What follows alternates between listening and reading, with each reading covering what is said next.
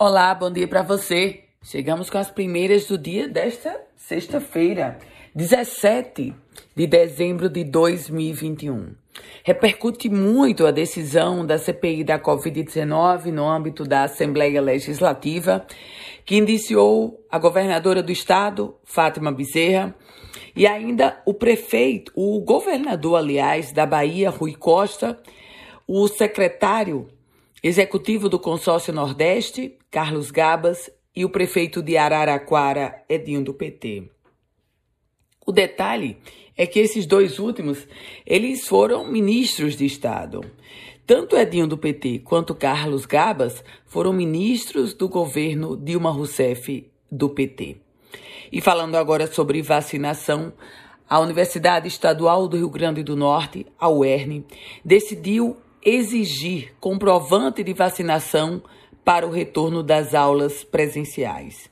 Essa foi uma determinação do Conselho de Ensino, Pesquisa e Extensão da própria UERN. E a Controladoria Geral da União investiga desvios de dinheiro público no município de Pacifica, aqui no Agreste Potiguar. Uma operação deflagrada pela CGU, junto com a Polícia Civil e o Ministério Público, investiga uma série de irregularidades lá em Pacifica. O nome da operação? Ilicitação.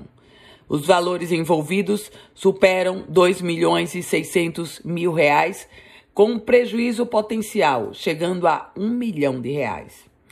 Minha gente, voltando a falar sobre vacinação, porque a Secretaria Estadual de Saúde emitiu uma nota técnica orientando que todas as rodoviárias do nosso estado solicitem aos passageiros a comprovação da vacinação contra a Covid-19. De acordo com a pasta, essa cobrança tem como objetivo obrigar a comprovação dessa vacinação e, obviamente, incentivar as pessoas a se imunizarem.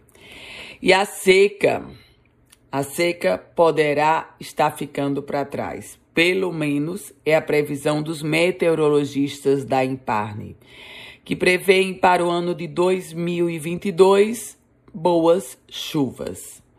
A previsão da Imparne é de que nós vamos ter um cenário diferente, com chuvas dentro do normal ou até acima da média em todas as regiões do estado potiguar.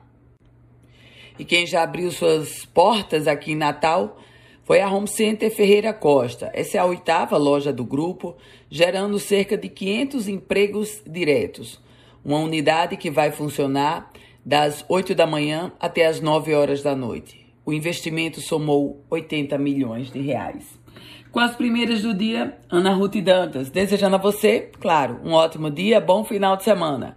Quer receber um boletim semelhante a esse? Manda uma mensagem para mim, para o meu WhatsApp, 987 16 8787. A você, um ótimo dia.